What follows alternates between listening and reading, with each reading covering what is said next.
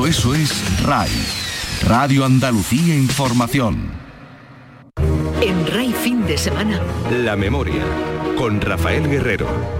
Sean bienvenidos a La Memoria, el programa semanal que la Radio Pública Andaluza dedica a la memoria histórica.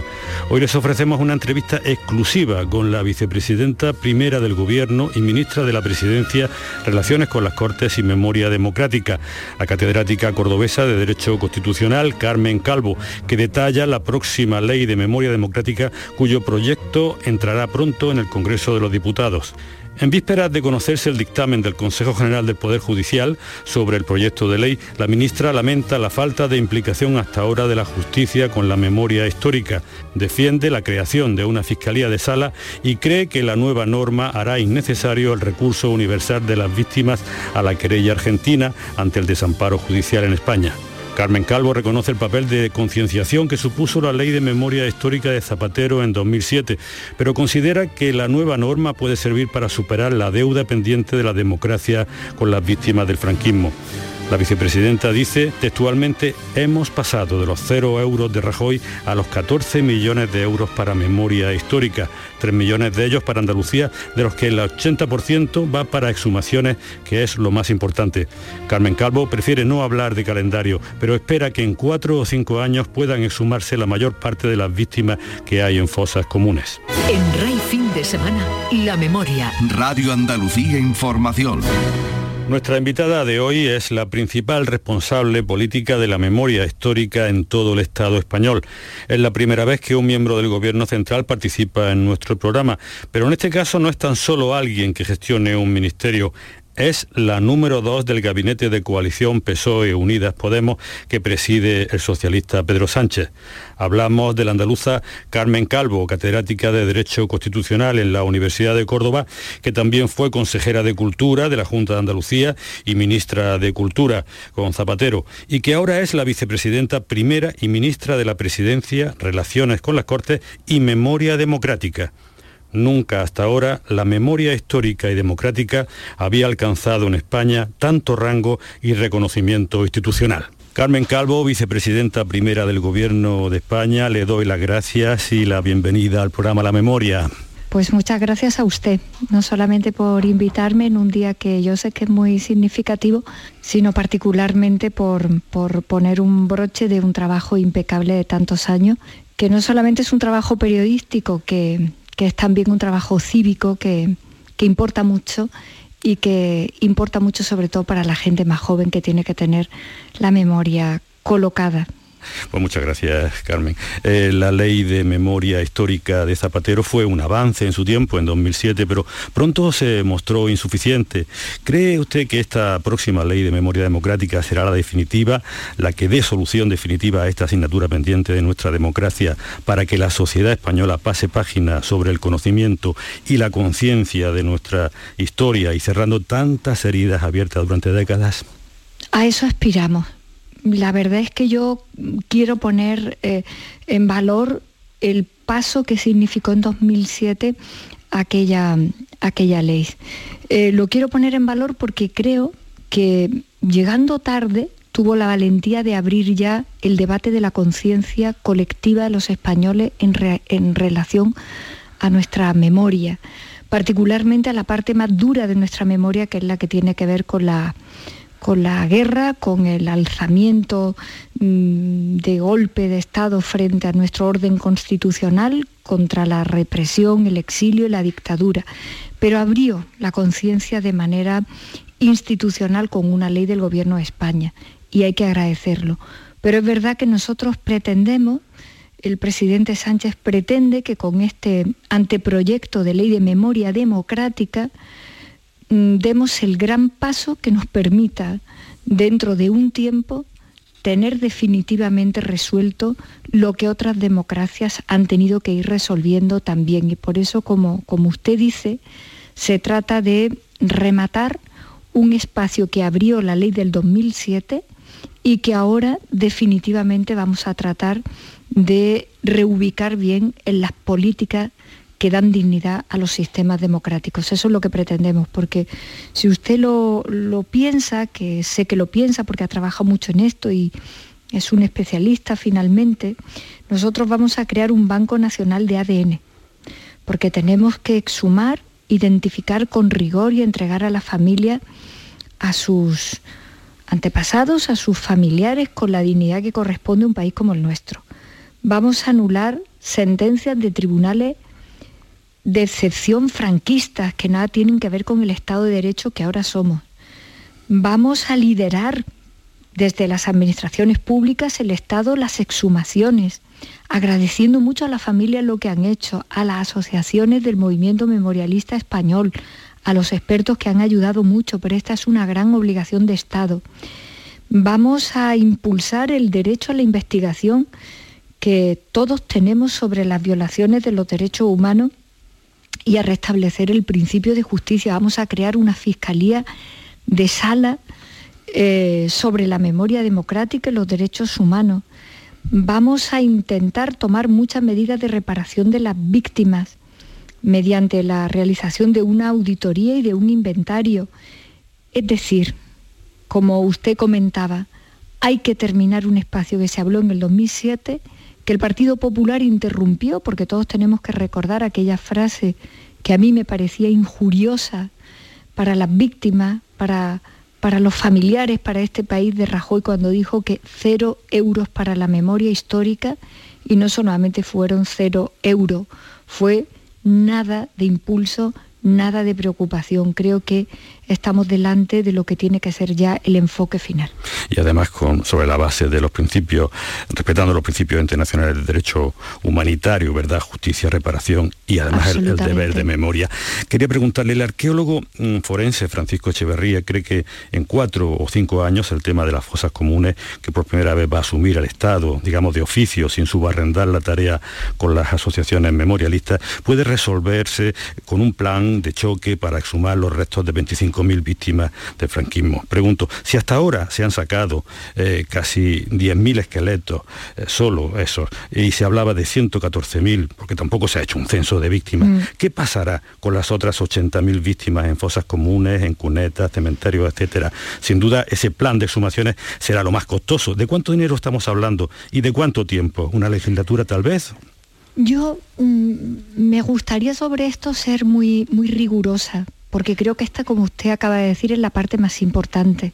Exhumar por, el, por la obligación que tenemos de identificarlo y de entregarlos a su familia, de darle una sepultura digna, nos debe de preocupar los recursos, los instrumentos de cómo hacerlo, el banco de ADN, el Estado que es el que tiene que asumir estas tareas y mucho menos el ritmo o el tiempo, sabiendo yo que hay que ir lo más rápido posible para llegar sobre todo a algunos familiares de víctimas que ya son también muy mayores y que deberíamos de darle la satisfacción cumplida en vida de ver eh, esta herida cerrada.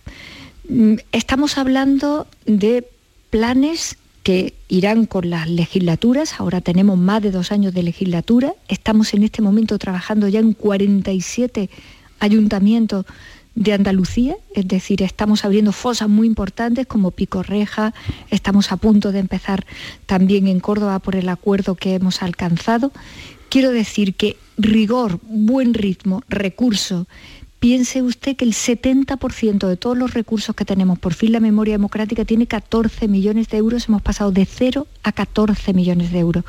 Y prácticamente el más del 70, casi el 80% de todos los recursos que vamos a mover son para exhumaciones. Ah. De hecho, Andalucía, cuando terminemos esta legislatura, a la que le quedan todavía más de dos años, solo en Andalucía habremos colocado casi 3 millones y medio de euros para investigación, pero sobre todo para exhumaciones con ayuntamientos, en coordinación con la Junta de Andalucía. Y yo creo que en ese sentido no es una tarea rápida que se pueda desarrollar en un plazo muy breve de tiempo, pero ya sí es un ritmo de responsabilidad y de avance sin paliativos.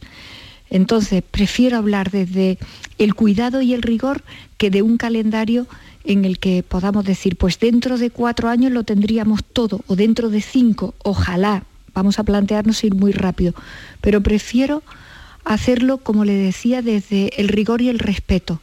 Son mm, eh, compatriotas que tenemos que identificar con mucho cuidado, tenemos que respetar el deseo de la familia, tenemos que trabajar con nuestra justicia, porque al fin y al cabo estamos hablando de levantamiento de restos humanos, y tenemos que propiciarle el, el, entierro adecuado. Pero yo calculo que en estos primeros cuatro o cinco años vamos a hacer un grueso del trabajo que de verdad nos va a colocar en otro lugar donde ya están colocadas las democracias importantes. No solo hay que sacar esqueletos, también está la búsqueda de la verdad, la verdad histórica, sin caer, eso sí, en el adoctrinamiento. Recuerdo que el libro La memoria de todos, en el que participé con otros catedráticos andaluces y doctores en historia, impulsado en 2014 por la Fundación Alfonso Perales, que estaba vicepresidida por usted, concluía con la necesidad de una comisión de la verdad considerando la ignorancia calculada extendida en la sociedad española sobre nuestra historia reciente. Sin embargo, parece que el concepto de comisión de la verdad se diluye en el nuevo proyecto de ley de memoria democrática.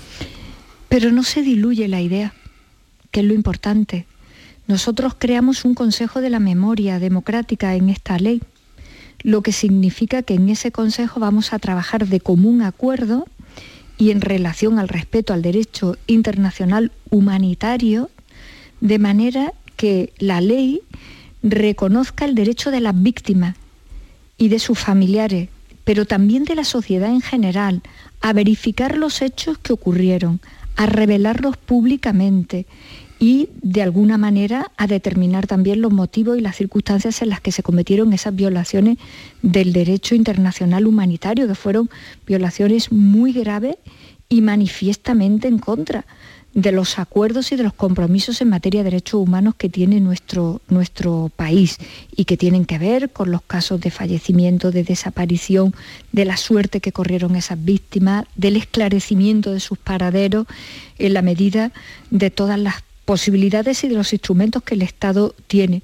Yo creo que ese espacio de búsqueda de la verdad lo cubre muy bien con todos los instrumentos del Estado a disposición el Consejo de la Memoria Democrática, en el que iremos dando paso de la mano de, no solamente de los expertos, del rigor jurídico propio de un Estado tan garantista como el nuestro, sino sobre todo del cumplimiento con el derecho internacional en materia de derechos humanos y en materia de derecho internacional humanitario. Esto es muy importante, esto que le digo, porque frente a, a quienes critican la ley o quienes niegan que, que, esto haya que hacerlo o a quienes piensan que esto es eludible, que no es una gran tarea de la democracia, hay que decir lo contrario. Es que España tiene que adecuarse al cumplimiento en materia internacional por estas víctimas y por la averiguación de la verdad, porque somos un país importantísimo en materia de calidad de democracia que no puede estar al margen de este cumplimiento. Así que la idea está ahí buscada por estos medios. La implicación de la justicia en la memoria histórica es importante en los procesos de justicia transicional cuando hay indicios de delito en fosas comunes con restos de asesinados.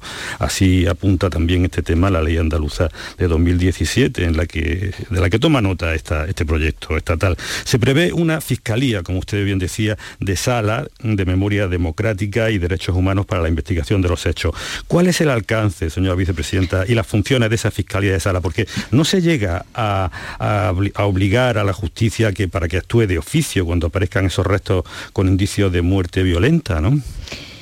Pues es muy importante la tarea que tiene, primero porque la creamos específicamente, primero para trabajar coordinadamente con toda la acción del Ministerio Fiscal, en todos los procedimientos donde el Ministerio Fiscal ayuda a la justicia. Segundo, porque la colocamos en el vértice más importante de toda la estructura del Ministerio Fiscal. Y en segundo lugar, porque incluso independientemente de que se crea esta Fiscalía de Sala o de que no se creara, pero que nosotros la vamos a crear, se ponen en marcha a partir de esta ley todos los instrumentos que la justicia se puedan utilizar justamente porque nos parece que la justicia española necesita también un impulso importante en todos estos procesos, porque hasta ahora se llevan en términos de generalidad.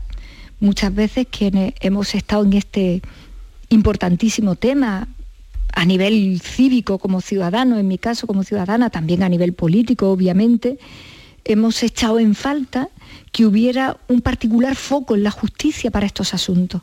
Pues ese particular foco es tener una fiscalía de sala que tiene que coordinar evidentemente la acción de todo el Ministerio Fiscal en relación a los procedimientos. Piense usted que además el Ministerio Fiscal, eh, por su propia naturaleza constitucional, no solamente actúa eh, cuando hay un impulso, sino que también puede actuar de oficio. Digamos que es una última garantía muy importante y muy propia de un Estado como el nuestro, que podamos tener esa especialidad dentro del Ministerio Fiscal para hacer el trabajo con mucha más intensidad y también con mucha más garantía. Muchas veces hemos dicho, ¿quién impulsa esto?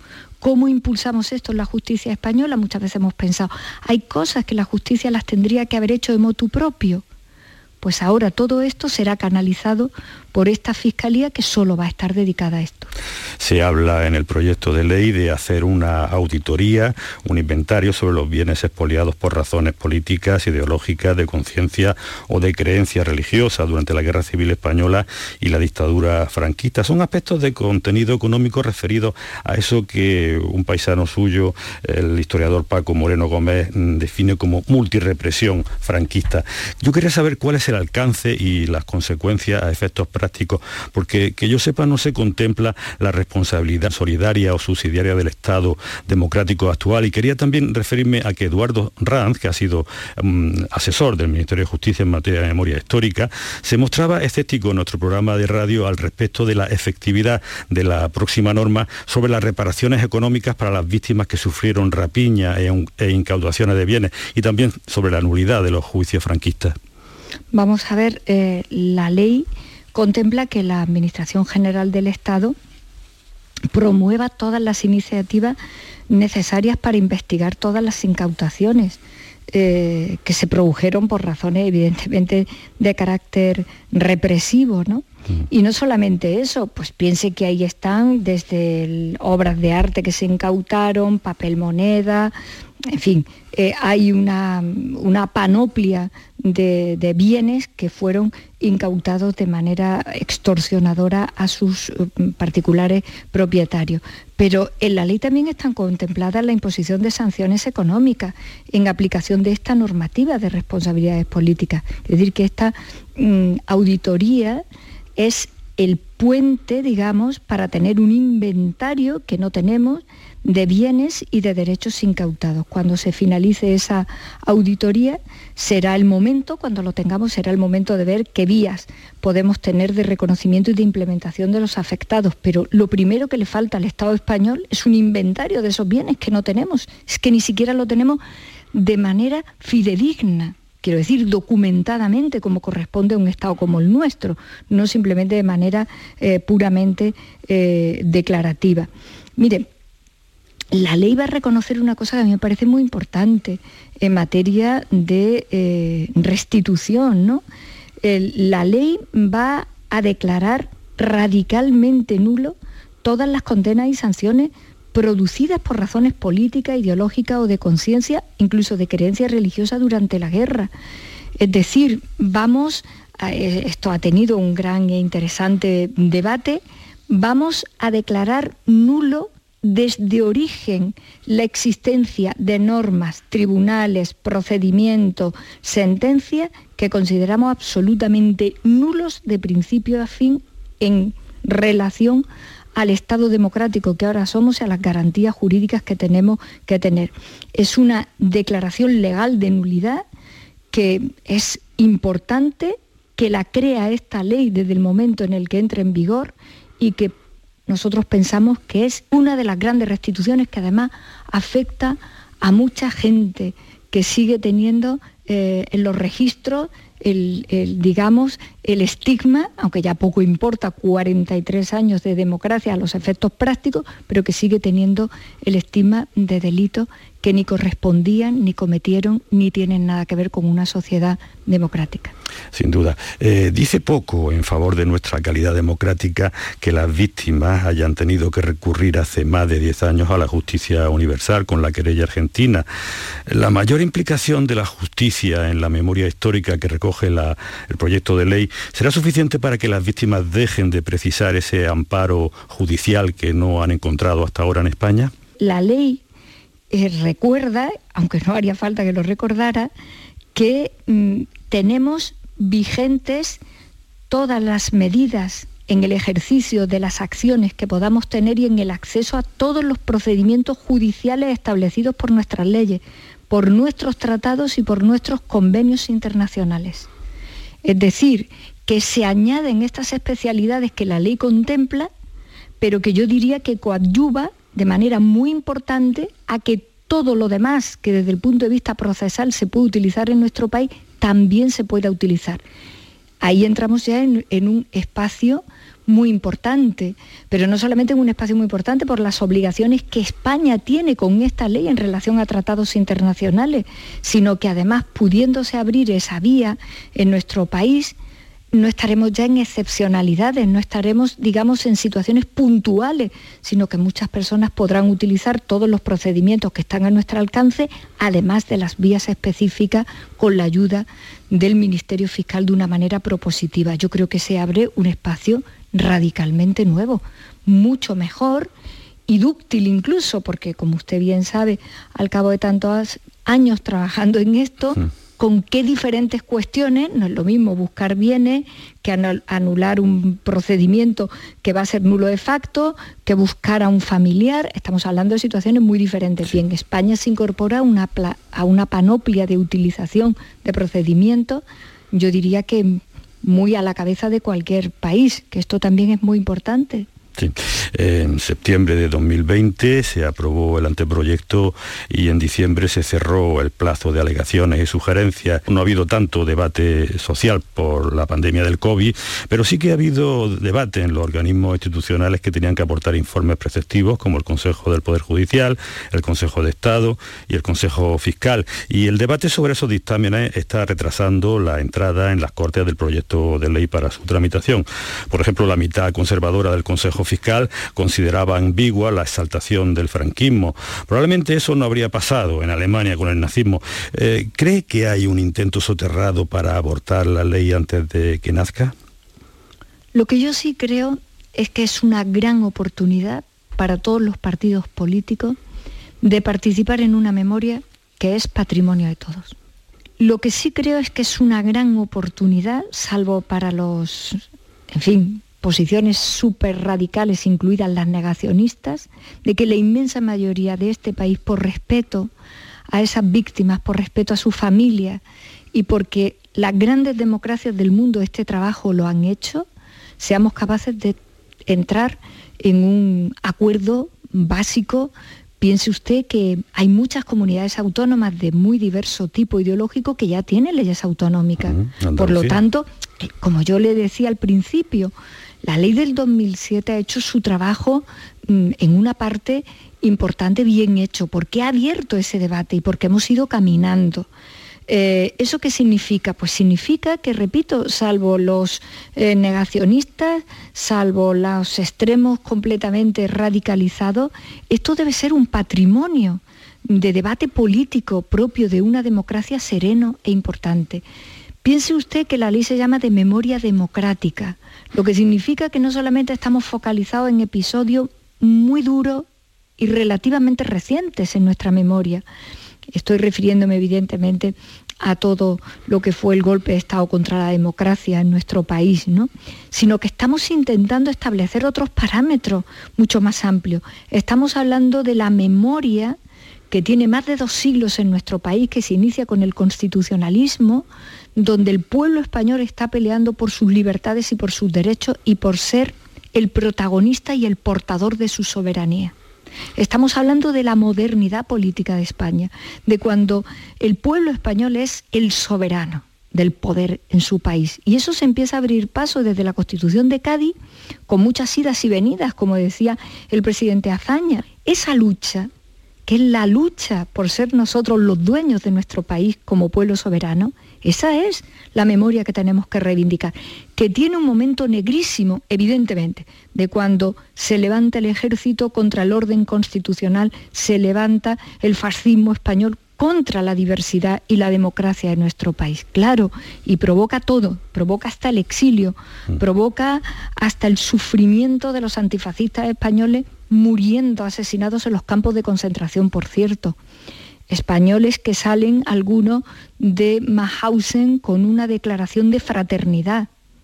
Tenemos una deuda infinita con el honor y la ética de estos hombres y de estas mujeres. Salen de Mahausen casi muertos y vuelven a hablar de fraternidad, de hermandad, de solidaridad, de respeto y fueron una parte muy importante de los protagonistas de la resistencia en Europa, sobre todo en Francia. En efecto. Hay algunos episodios como la batalla de la Madeleine que la dan 42 valientes españoles frente a una división entera de nazis. Y eran mm, mm, de lo mejor que estaban peleando por la democracia europea. Por eso la ley contempla el 8 de mayo su homenaje, porque es la fecha en la que Europa recuerda que la democracia vence al nazismo y al fascismo europeo. Y ahí estuvo también la lucha antifascista de los españoles. Esto no fue un episodio español. Eso es lo que han pretendido mucho. Esta fue la gran pelea también de los demócratas españoles, demócratas de muy diverso tipo y con muy diversas ideologías. Esto es un patrimonio que tiene que ser de todos. Esto no puede ser un debate de si esas víctimas tienen derecho o no. Solo faltaría que esas víctimas no tengan el mismo derecho de respeto y de dignidad que todas las demás. Por eso yo creo que es una gran oportunidad para que tengamos un debate civilizado, para que tengamos un patrimonio que ofrecer a las generaciones futuras.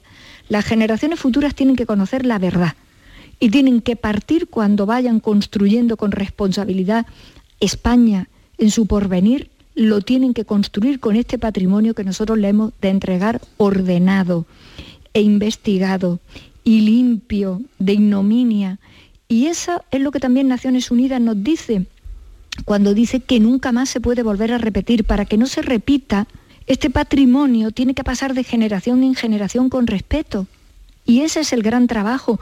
Por eso repito que hemos recibido casi 2.000 alegaciones, casi 2.000. Veremos cómo se produce el informe del Consejo General del Poder Judicial, que ya es inminente. Hemos tenido el del Ministerio Fiscal. Y a mí particularmente me gustaría mucho que esto no fuera un debate barra combate político ciego, sino que estemos todos peleando al menos por el respeto que le debemos a ellos, por el respeto que le debemos a ellos, independientemente de las posiciones políticas. La memoria. Con Rafael Guerrero. En Rey Fin de Semana. La próxima semana les ofreceremos la segunda parte de la entrevista exclusiva concedida a nuestro programa por la vicepresidenta primera del Gobierno y ministra de la Presidencia, Relaciones con las Cortes y Memoria Democrática, la socialista cordobesa Carmen Calvo. Les recuerdo que la memoria está presente en Twitter con la cuenta arroba la memoria radio y en Facebook como programa La Memoria y que se pueden escuchar los programas más recientes a través de la página web de Canal Sur en el servicio de radio a la carta.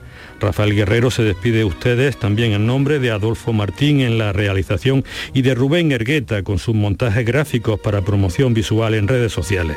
Les emplazo hasta el próximo sábado a las 9 de la mañana aquí en RAI, Radio Andalucía Información, en nuestra cita semanal con la memoria. Andalucía ha sido a lo largo de milenios el lugar elegido para el desarrollo de civilizaciones y culturas. El hombre de Orce, los poblados íberos, los tartesos, fenicios y griegos, el imperio romano, el califato, el descubrimiento de América. Adéntrate a lo largo de los siglos en la aportación de nuestra tierra al desarrollo de la historia, la ciencia y las artes. Milenios, con Primi Sanz. Los sábados desde las 3 de la tarde en RAI. Radio Andalucía Información.